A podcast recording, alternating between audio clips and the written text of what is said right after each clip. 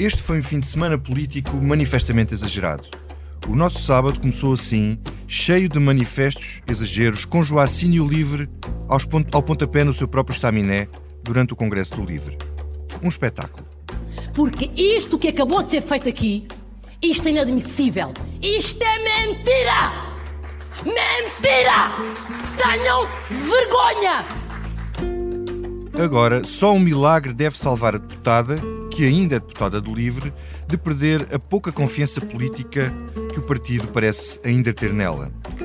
Mas houve mais em matéria de exageros. Na segunda volta das eleições para a liderança do PSD, tinha havido manifestamente um exagero nas percepções mútuas de vitória. Rui Rio tinha dito que era mais fácil ganhar o Totoloto do que perder a liderança, quando Luís Montenegro dissera ao Expresso que não concebia outro resultado que não fosse a vitória. Como só ganha um, Luís Montenegro perdeu. Mas parece que não vai deixar o estaminé, como fez o anterior adversário derrotado por Rio. Pedro Santana Lopes, não sei se ainda se lembram dele. Uma derrota, aliás, duas derrotas. Aliás, três derrotas não chegam para deitar o homem abaixo. Não vale a pena anunciarem a minha morte política, porque creio que essa notícia é manifestamente exagerada. Rui Rio ganhou e ganhou de forma clara. Quando ele perdeu as eleições de maio de outubro, prever esta vitória diríamos que era um erro de análise manifestamente exagerado. Mas Rio está aí para mais dois anos, pelo menos, e a provar que pode vir a ser o mais resiliente líder do PSD na oposição. E diz que todos cabem no partido, bom, desde que se portem bem. Para mim, cabem todos cá dentro, desde que estejam com seriedade e com lealdade. Já no CDS, fazem-se as contas para o Congresso de sábado. E um debate entre os candidatos ontem revelou o Partido da Lavoura no seu melhor. O CDS quis transformar isto numa vaca leiteira, se me permite a expressão, ou seja, produção de leite. E a produção de leite a dar de mamar a muita gente. Hoje o que o CDS tem de, nessa vaca leiteira chama-se mamite. Em matéria de exageros, temos agora manifestamente provas de que Isabel dos Santos não se limitou a desviar dinheiro dos angolanos, roubou milhões à Angola. É disto que vamos falar nesta comissão política que estamos a gravar esta terça-feira de manhã. Este episódio tem o apoio da TAP Air Portugal. Dê asas ao seu negócio e ganhe dinheiro enquanto voa. Adira já ao programa da TAP para empresas em tapcorporate.com. Estão comigo Ângela Silva, jornalista do Expresso. Olá, bom dia. O Miguel Santos Carrapatoso, que segue o PSD e acompanhou estas eh, eleições muito perto. Olá, viva. E a Liliana Valente, que teve a oportunidade de estar no Congresso do Livre este fim de semana. Viva. Eu sou o Vitor Matos, bem-vindos à Comissão Política número 111.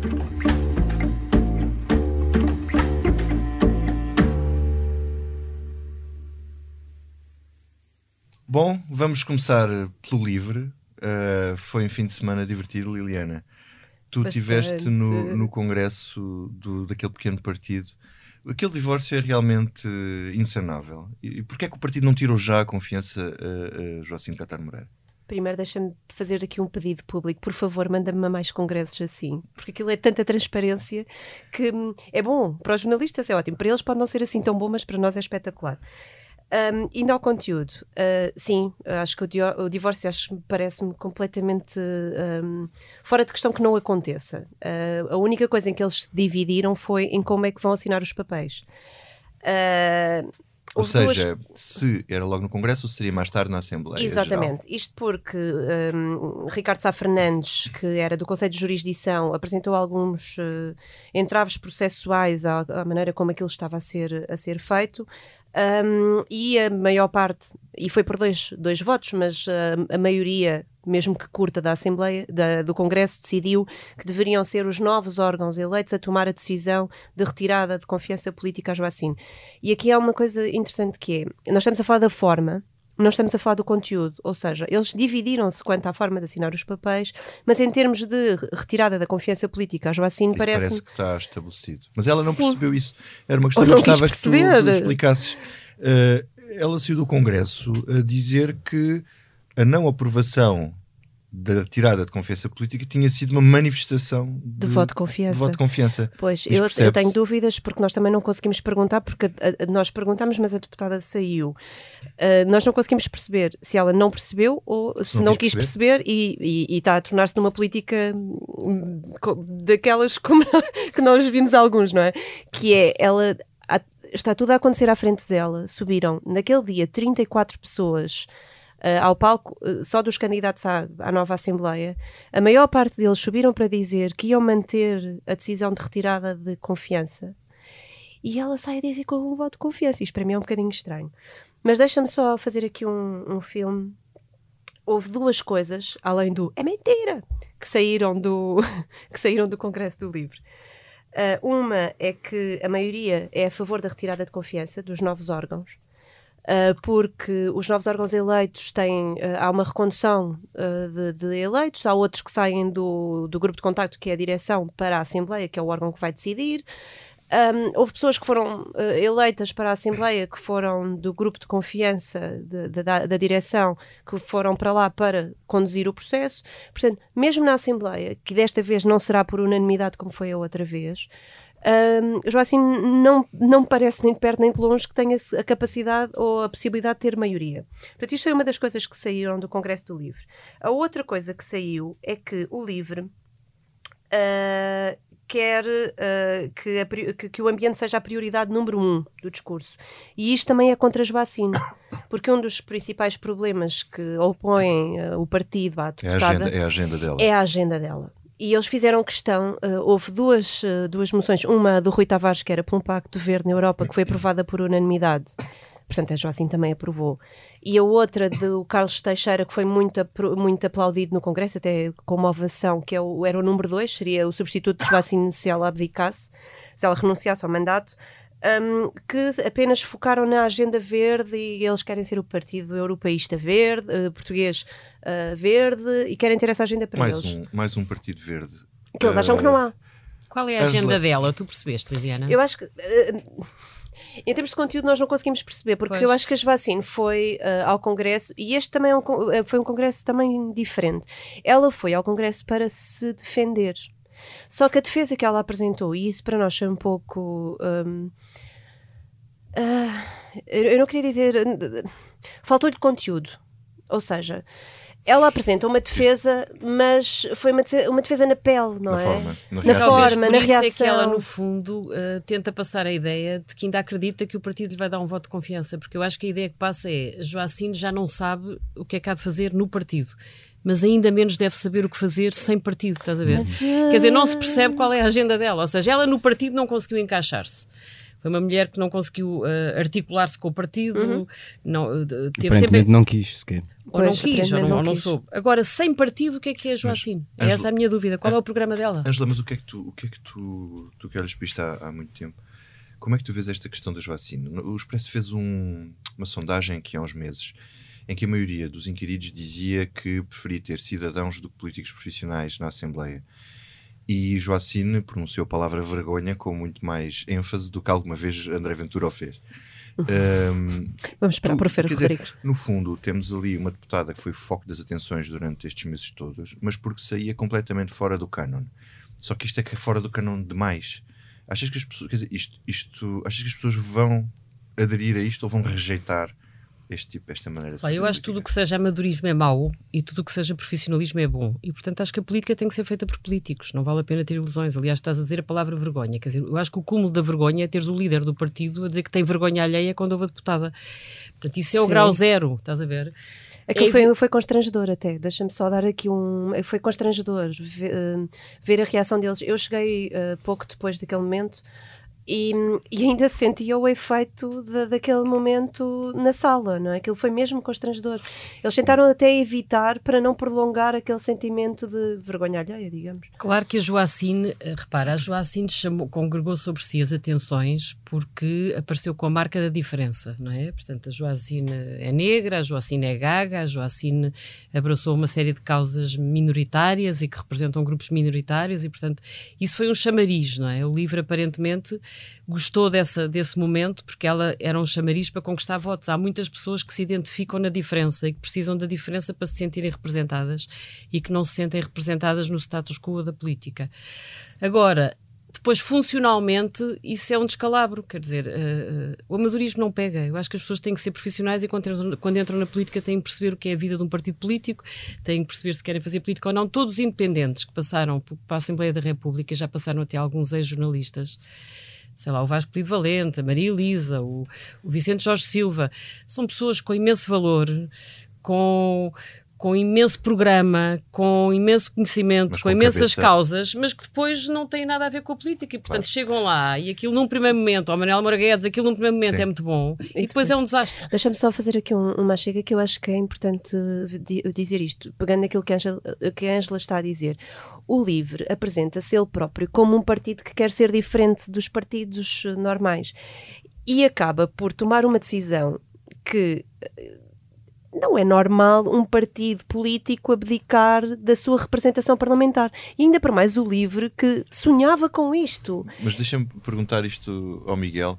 Tu achas que isto é uma prova de força do LIVRE descartar a sua deputada em nome de, um, de uma certa de uma certa coerência ou é descredibilização total? Eu acho que é o reconhecimento de um erro. Uh, à partida. E aqui tenho, concordo essencialmente com o que, disse, com o que disseram a Liliana e a Ângela. Uh, acho que o Livre cometeu um erro e agora está a tentar corrigi-lo. Mas ao mesmo tempo, e é preciso deixar uma crítica e um elogio ao Livre.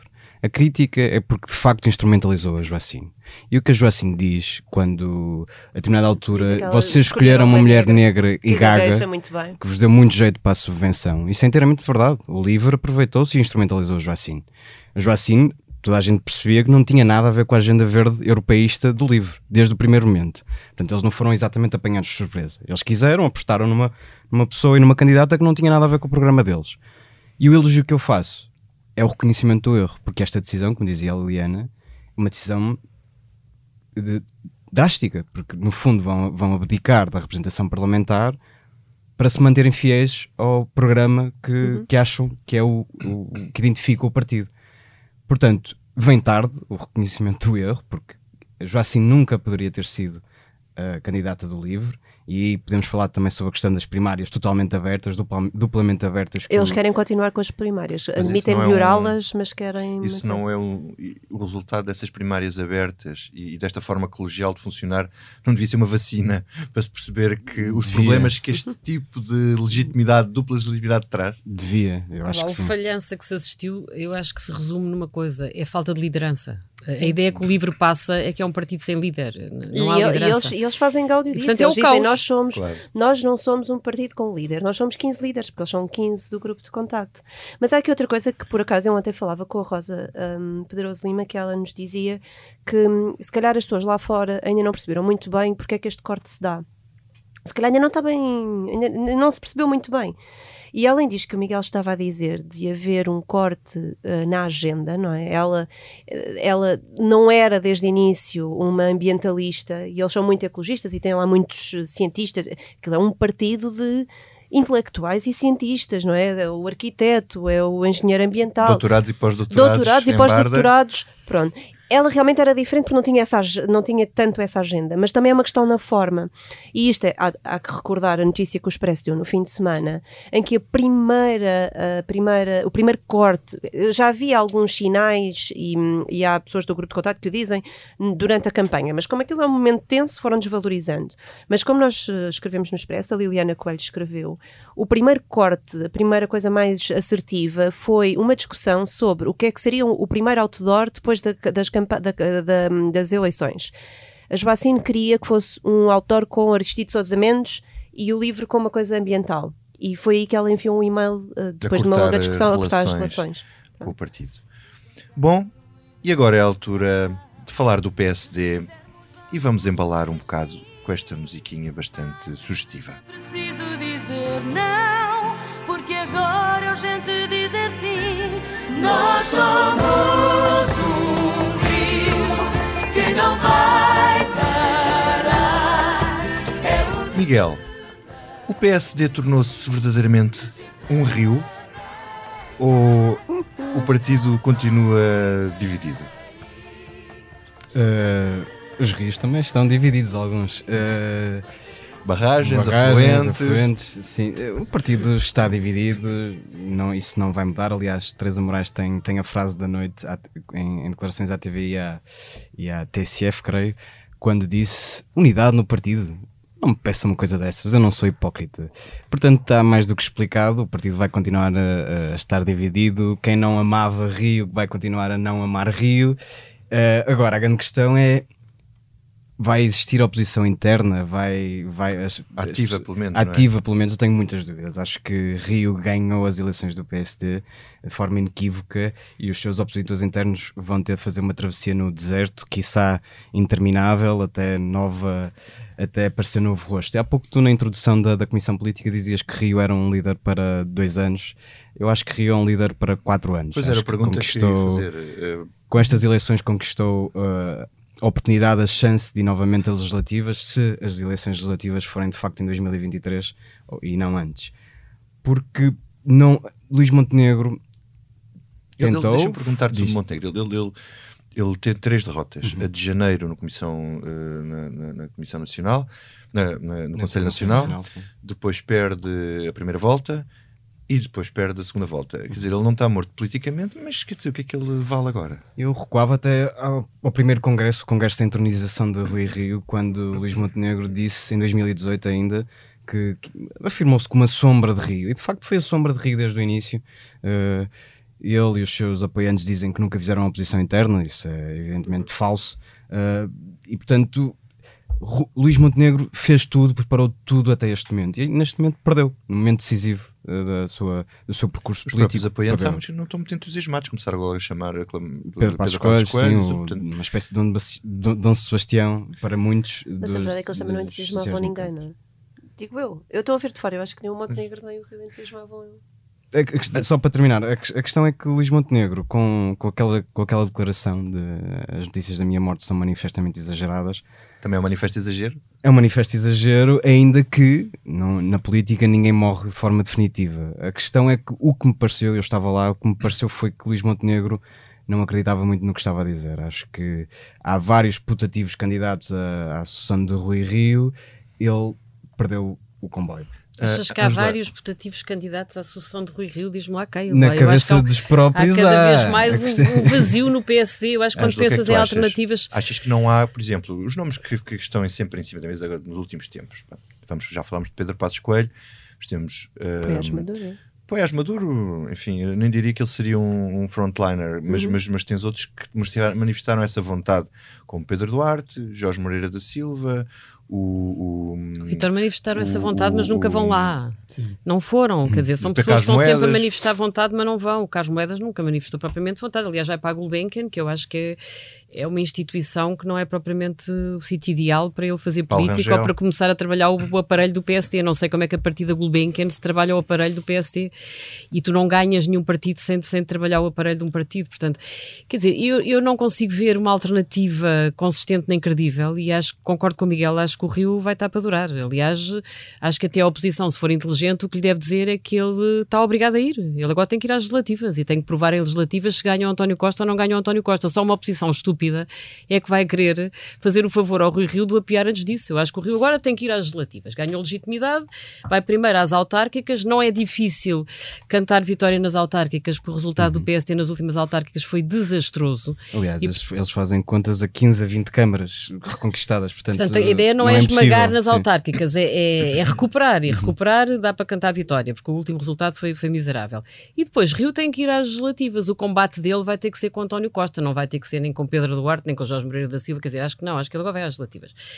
E, e, e, Luís Montenegro fez bem em dizer que anunciar a sua morte é muito exagerado, porque ele é novo, portanto, ele, ele não tem que arrumar as botas da política, não sei se é necessariamente para ser líder, mas pode ser para muitas outras coisas, não é? Eu acho que ele naquela noite estava obrigado a dizer aquilo, agora acho que ele tem consciência de que vai ter que fazer uma travessia no deserto, parece-me óbvio. O que é que tu achas que isto diz do PSD? O facto de nunca aconteceu. Uh Nunca aconteceu isto, de haver um, um, um, líder que está na oposição perspectivar-se, manter-se durante tanto tempo. O, partido nunca o permitiu, não é? Nunca deixou que isso acontecesse. Quer dizer, já aconteceu um líder perder uh, e, e, ficar. Uh, Só o Barroso, quando, mas, foi, mas foi porque Está bem, estava lá há pouco tempo. Sim, está bem. Mas é possível inovar na política. Eu acho que a política não pode ser lida olhar para trás, tem que ser lida olhar para a frente. Sou completamente contra estarmos a analisar o que se passa hoje, olhando para a história. Mas é a história acho... que explica o que se passa hoje. Mas, mas é possível é... inovar. E tens momentos uh, de ruptura, olha a geringonça. É Exatamente. Sim, mas é este é um momento, a questão é essa, este é um momento de ruptura na história do PSD que nunca permitiu, o partido nunca permitiu líderes durante que, com derrotas e derrotados e que se sabia que que potencialmente vão perder.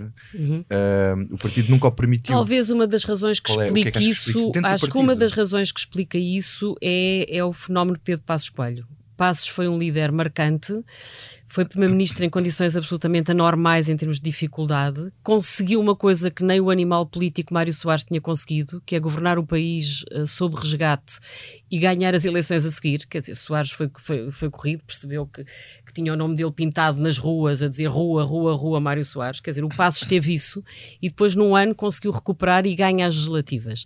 E depois é apiado porque apanhou pela frente um taticista extraordinário chamado António Costa.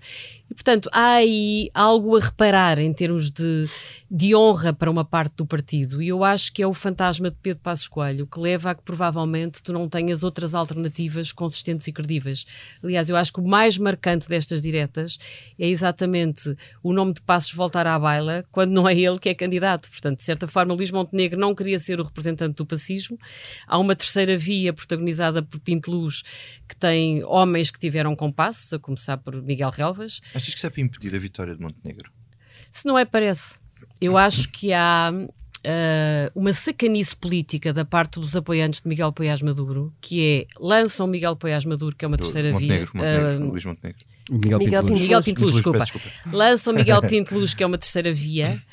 Uh, depois essa via perde e eles transferem-se para Luís Montenegro, mas quando se transferem para Luís Montenegro dizem que o homem certo é Pedro Passos Coelho. Isto é uma sacanice política. Isto é obviamente para prejudicar Luís Montenegro. Não sei se é para lançar Pedro Passos Coelho, não sei se Pedro Passos Coelho quer vir. Não sei se é para mais à frente tentar que Miguel Pinto Luz tenha mesmo uma hipótese. Agora, acho que há aqui um fantasma que é Passos Coelho e acho que isso se calhar ajuda a perceber o vazio que tu tens da alternativa a Rio. Portanto, o que aqui há de novo é que tu não tens uma alternativa consistente a Rui Rio. E ele sabe aproveitar isso porque ele tem muito mais experiência política do que parece. Miguel. A Ângela dizia uma coisa muito interessante e, e, nós aqui no Expresso chegamos a escrever isso. Alguns cálculos que não eram todos, mas muitos apoiantes de Pinto Luz faziam Sim. quando lançaram esta candidatura e passava pelo seguinte: é para nós, nós apoiantes de Pinto Luz, mais vantajoso manter o Rio durante dois anos uhum. ou quatro, uhum. ou ter lá Luís Montenegro e todos os seus sucedâneos, porque Luís Montenegro, se vencesse, ia tomar, obviamente, conta do, do, do aparelho. E havia quem, entre os apoiantes de Pinto Luz, pensasse: bom, se calhar Rui Rio mais dois anos ou quatro a desgastar-se para depois aparecer aí sim Miguel Pinto Luz. Portanto, este, este raciocínio, quando, quando a Ângela fala de sacanice de muitos apoiantes de, de, que Pinto Luz fizeram a Luís Montenegro, não está de todo longe da verdade. Este cálculo foi feito uh, entre, alguns, entre alguns, não todos, entre alguns apoiantes de Miguel Pinteluz, porque de facto, dos três, ou melhor, entre ele e Luís Montenegro, embora eu tenha muitas dúvidas que Miguel Pinteluz algum dia tenha tração no, no país real e no aparelho real para lá do eixo Lisboa-Cascais, de facto, entre ele e Montenegro, quem tem o melhor cartucho para gastar ainda é Miguel Pinteluz, porque foi lá, teve um resultado honroso, embora muito aquém das expectativas, mas, mas, foi lá, ao contrário, por exemplo, de Pedro Duarte, ao contrário, por exemplo, de Poiás Maduro, ao contrário, por exemplo, de Carlos Moedas, ao contrário, por exemplo, de Jorge Moreira da Silva, anunciar. que se fez anunciar e nunca foi, Miguel Morgado também ficou pelo caminho, portanto, Miguel Pinteluz, com algumas fragilidade, fragilidades ainda, ao menos foi. Foi à uhum. corrida. E Liliana, hum, o que é que isto representa para António Costa? Temos dois tipos de visões. Uma é de Rui Rio não representar uma hum, oposição muito forte. Uhum. E a outra era Luís Montenegro ser uh, a oposição uh, mais poderosa em relação ao Primeiro-Ministro. Mas o, o que é que é melhor para Costa? É ter um PSD com o qual pode polarizar muito e aí ganhar uh, uh, voto útil, ou ter uma oposição que é muito mais difícil polarizar, que é o caso do Rui Rio, e onde é muito mais difícil ir fazer esse, esse, tipo, esse tipo de confronto, que ele tentou fazer nas legislativas e não conseguiu. Muito obrigada por a tua pergunta. o que é que Primeiro deixem-me só fazer aqui uma parte a dizer. É muito divertido que se esteja a discutir uh, a vida do PSD depois de umas eleições diretas e que aquilo que nós estejamos a falar é no pós-Rio, não é? Porque eles estavam a falar os dois do o que é que viria a seguir a Rio. Mas ele, pronto, ele ganhou e acho que é interessante. Sim, mas o pós-Rio... Mas tem piada, tem piada. É? Porque basicamente é, é, o que aconteceu nos últimos dois anos. Ele também não ocupa o espaço do vazio. e do Pedro Nuno Santos. Que é muito divertido também. Os jornalistas adoram falar do pós. Eu adoro. Eu acho que essa parte vai ser muito divertida também. E pode acontecer o mesmo que aconteceu com o Pedro Passos Coelho, que é criar ali um fantasma. Uhum. Mas a seu tempo Mas, mas Costa chegar. é beneficiado? Mas deixa-me só, com, eu com, acho que a tua pergunta fa faz sentido uma coisa, que é na política há sempre um momento, e Obrigado. normalmente isso é muito que, que é, que é que, que, é importante a polarização e Montenegro dava-lhe essa polarização. E se nós nos lembrarmos na, nas eleições legislativas, acho que o Miguel é capaz de se lembrar disso, há ali um momento em que o Rio faz duras críticas ao Costa e agora. A propósito de Tancos. A propósito de Tancos, em que há uma polarização e é aí que ele ganha força, não é? Porque ele chega e corta e faz aquelas declarações. E António Costa lidou muito mal com isso. Lidou-se, sim, bastante mal. Mas um, há essa polarização que eu acho que Montenegro dar-lhe-ia de certeza. Rui Rio eventualmente vai-lhe dar esses espaços. Eu acho que para António Costa. Um, é melhor Rui Rio, acho que também é como os, os apoiantes de Miguel Pinto Luz. É, mas não era melhor Montenegro, porque ele para Montenegro porquê. respondia com tudo o que vinha de trás para a escolhida Troika. Sim, e não podia é? retomar esse discurso e poderia fazer a polarização. os votos da esquerda, porque se ele não polariza com o PSD, que era a estratégia de Rui Rio, obrigava António Costa a polarizar com o Bloco. Mas deixa-me só eu argumentar a favor desta, desta minha tese de que para ele até é melhor. Faz favor. Porque uh, António Costa vai ter um, uma legislatura um bocadinho diferente. Uh, e Rui Rio é mais previsível e eventualmente Rui, uh, António Costa vai precisar mais do PSD para algumas coisas uh, do que precisou nos últimos quatro Por anos. Exemplo? Tudo o que tem a ver com banca, e agora, como temos esta coisa de Isabel dos Santos, não sabemos se uh, não vêm aí novas questões de, de ajuda à banca, de como é que isto vai acontecer. Portanto, eu acho que tudo o que tem a ver com banca, empresas, ele pode vir a precisar do, do, do PSD. E Rui Rio, e isto. Uh, Rui Rio é mais previsível nessa questão uh, e também acho que em termos de orçamento do Estado, uh, não, uh, ele é contra, mas acredito que na especialidade faça a semelhança do que fez nos anos anteriores, é, não vai votar com, não vai votar mas com tu achas que Rui Rio vai viabilizar, por exemplo, o orçamento de 2022? Não. O Miguel escrevia, no, eu depois queria perguntar isso, que faz parte dos planos de Rio ser uma, uma, uma, hipótese de queda de governo aí. Acho que ainda temos muito tempo até lá, muito sinceramente, mas deixa-me só acabar. Só aqui para dar um, um, um cheirinho final. Rui Rio é muito previsível também nos debates quinzenais. E, e, isso permite a António Costa esmagá-lo muitas vezes. Ele falou de coisas que não se que ninguém sabe o que é que é lá, os 590 milhões, andam sempre a falar dos 590 milhões, quando tinha ao lado outras bancadas a falar de coisas mais terrenas e mais das pessoas. E há aqui uma dificuldade, é assim, mas Rui Rio pode mudar, e eu acho que ele aprendeu nestas eleições, mudou um bocadinho o discurso.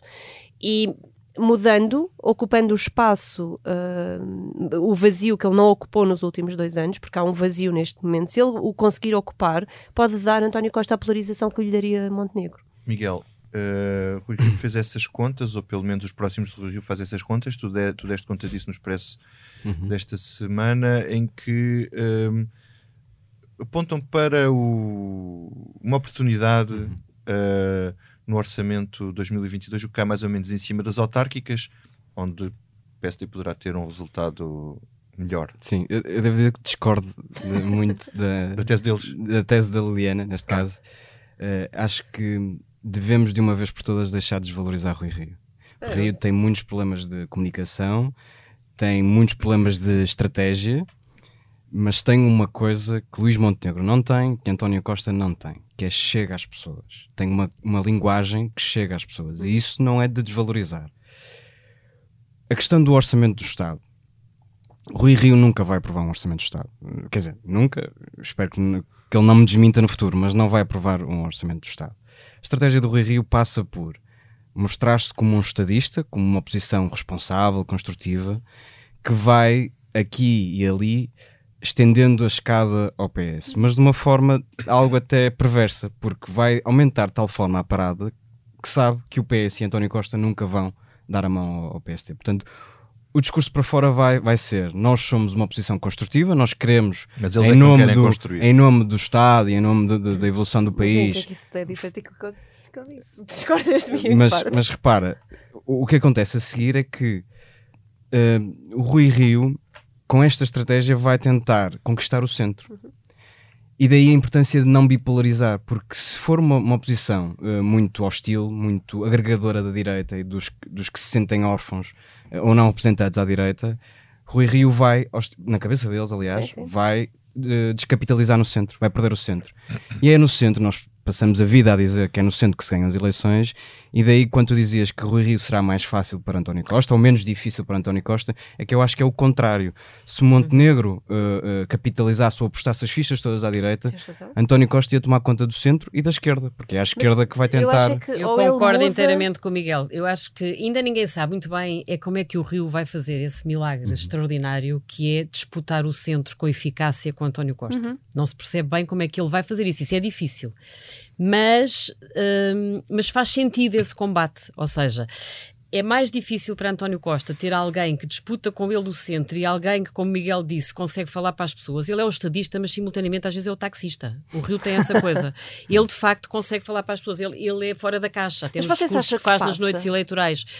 E olha, passou, Passou não é? Pois não sei, mas eu e tenho essa portanto, dúvida. ah, vamos ver o que é que dão as próximas como é que- sondagens. É importante ver isso. Como é que tu vês este efeito à direita? Ou seja, este.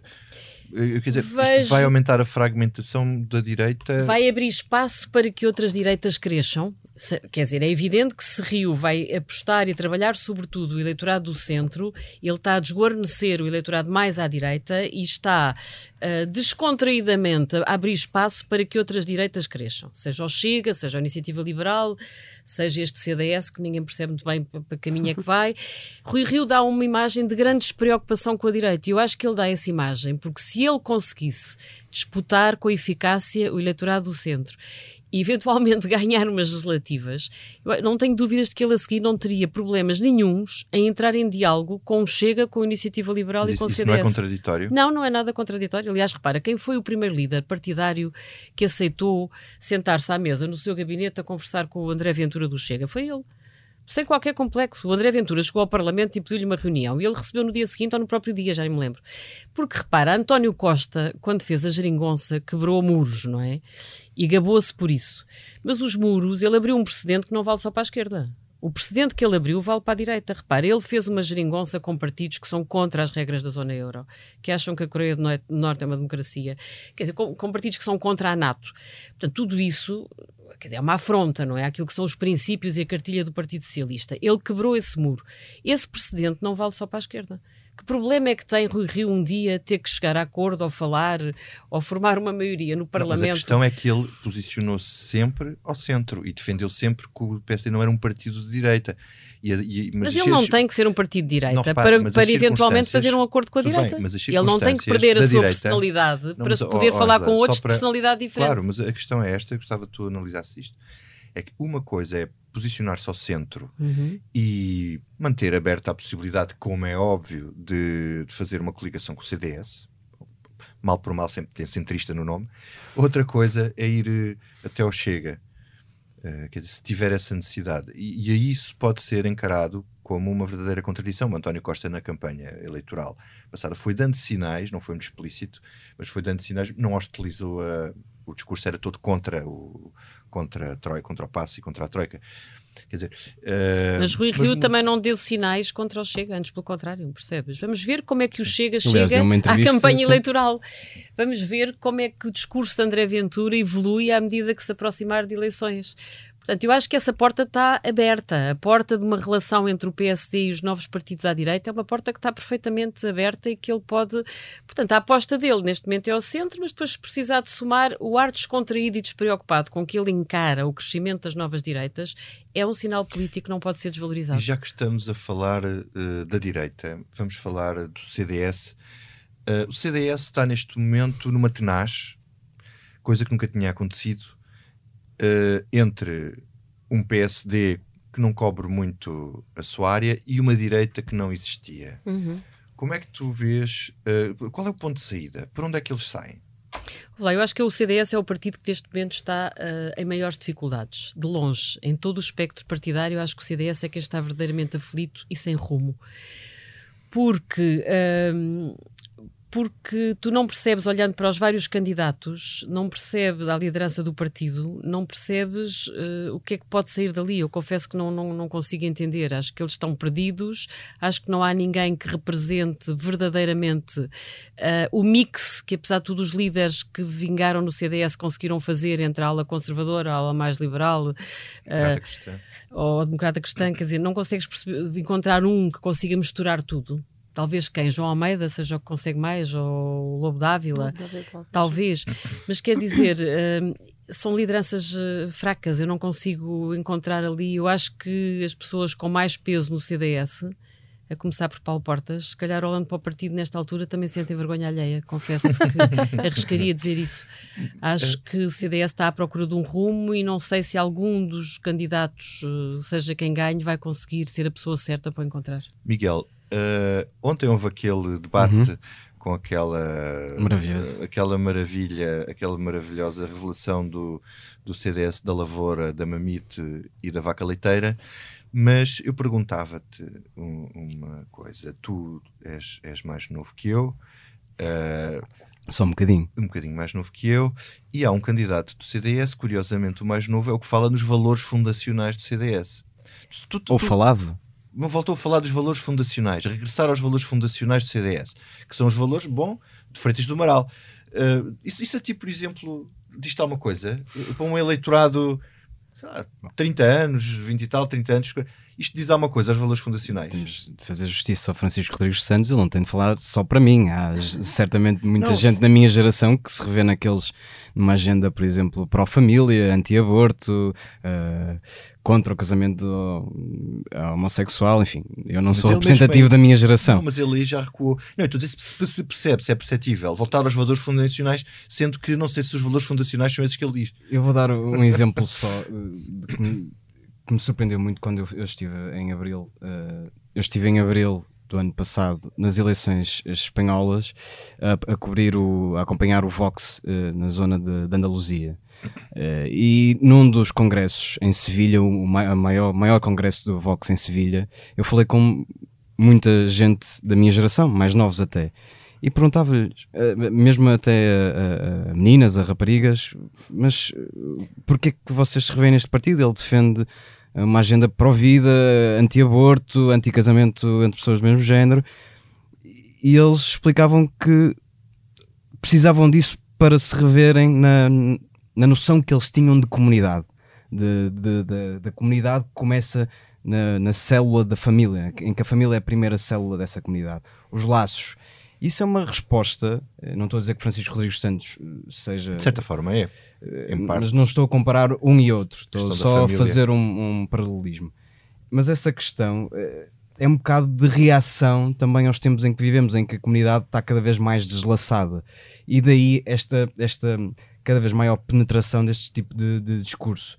Se eu concordo ou não, não concordo. Mas isso é fazer do CDS, houve lá, é fazer do CDS um, um partido, um, nicho. Um partido nicho, nicho. Esse é isso, é, isso, é, o que acontece nos novos partidos que agarram causa, uma causa e ficam quase mas partidos foi... monotemáticos. Mas, mas não foi isso que Portas fez. Não, de certa Paulo forma, Portas foi sempre um quando pragmático. apontava em, a nicho de mercado nas eleições. Mas tinha, essa, tinha a base uma base estrutural de, de valores, de mas depois tinha, cultural. mas tinha uma agenda, foi um dele onde ele ia tentar buscar votos, era uma agenda que era de antigos combatentes, uh, expoliados Mas ele agarrava várias causas ao mesmo tempo, percebes? Eu acho que ele conseguia, o Paulo, o Paulo Portas era um agregador, de facto, ele tinha várias causas, trabalhava várias causas na mesma campanha, tempo, estás exatamente. a perceber? Nomeadamente a dos impostos e a dos mais velhos, os pensionistas, os velhos, os impostos, a lavoura, a lavoura. Não é exatamente a mesma coisa que falar de uma agenda cultural, não. são coisas muito diferentes. Ou seja, eu, eu, eu tinha mais do que uma agenda cultural.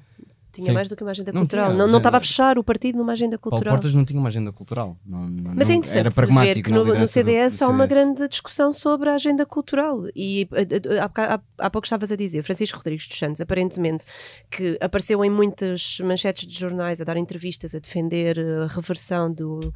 Agora. Deixou cair, do... deixou, não há uma única referência. Pois, Aliás, deixou cair. E isso também é Mariana, é interessante. A Mariana Será Lima Cunha escreve nesta edição do Expresso que já há reações da ala conservadora do partido. Uhum a tentar perguntar porque é que ele afinal Exato. deixou cair eh, essa Se votar no agenda mais Matos Santos. conservadora.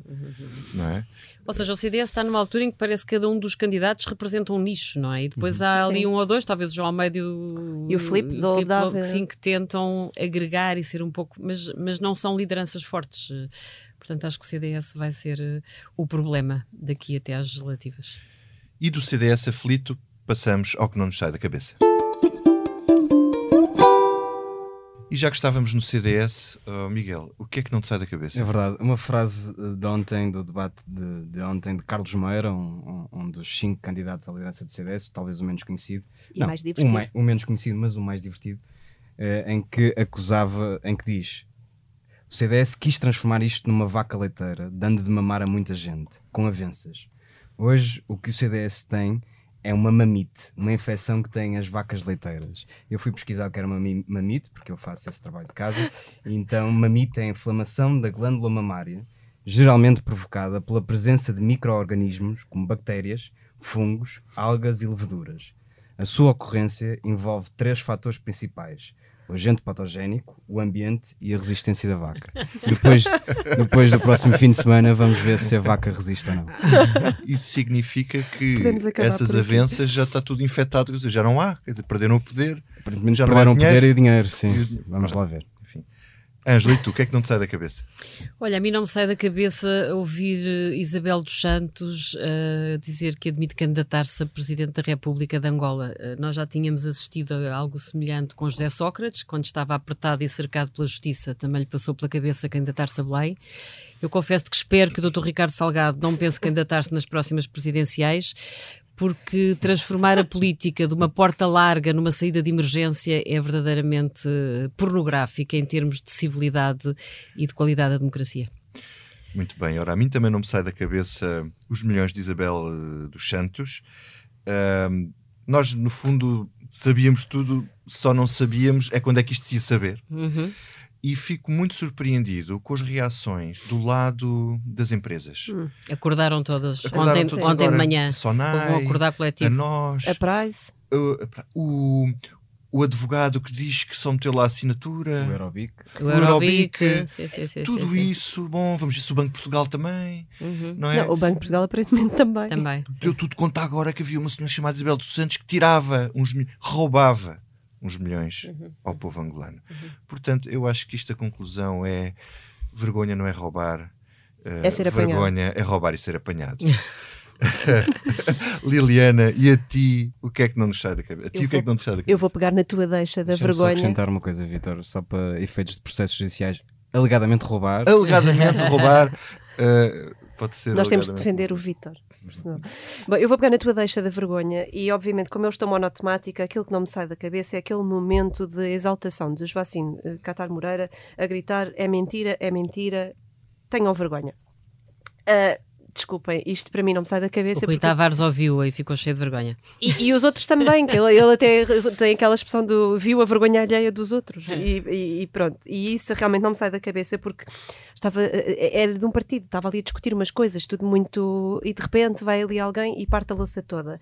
Porquê? E agora dizes-me tu e vais agradecer esta deixa que eu te vou para, para lançares depois a música. Não, mas antes disso, Diz, uma diz. coisa que nós não falámos e que também não sai da cabeça, que é a cabeça dela desbloqueia quando se irrita e não gagueja. Sim, sim, sim. Que é uma coisa Ah, extraordinária. Sim, ela estava, quando estava exaltada, eh, o discurso era Era Absolutamente sim. fluente, sim, sim. Era, era, aliás, durante todo o discurso, mas eu acho que eh, eu não sei as razões, mas já nos, nos explicaram que não se gagueja sempre, não é? Há pessoas que cantam muito bem sem gaguejar e, portanto, há ali uma maneira, ela quando encalha numa, numa palavra, depois aquilo é mais difícil. Ah, mas irritada, não, foi escorreto. Mas pronto, o que, isto para dizer o quê? Que a Joacine chegou ao Congresso do Livro, como chegou ao Livre. E agora, atentem. Ela chegou a quebrar tudo, a bagunçar tudo e a dizer basicamente: Eu não quero mais é que isto se dane e que isto se exploda. E quem não gostar, ah, senta e chora. E assim terminamos esta comissão política que teve edição multimédia do Rubem Pereira, ilustração do Tiago Pereira Santos. E voltamos para a semana, mas para já fica aqui essa música dedicada à nossa querida Joacine Cantar Moreira. Funk brasileiro. Cheguei, cheguei chegando, bagunçando a zorra toda. E que se dane, eu quero mais é que se exploda. Porque ninguém vai estragar meu dia. Avisa, ela pode falar que eu cheguei. Ele chegando bagunçando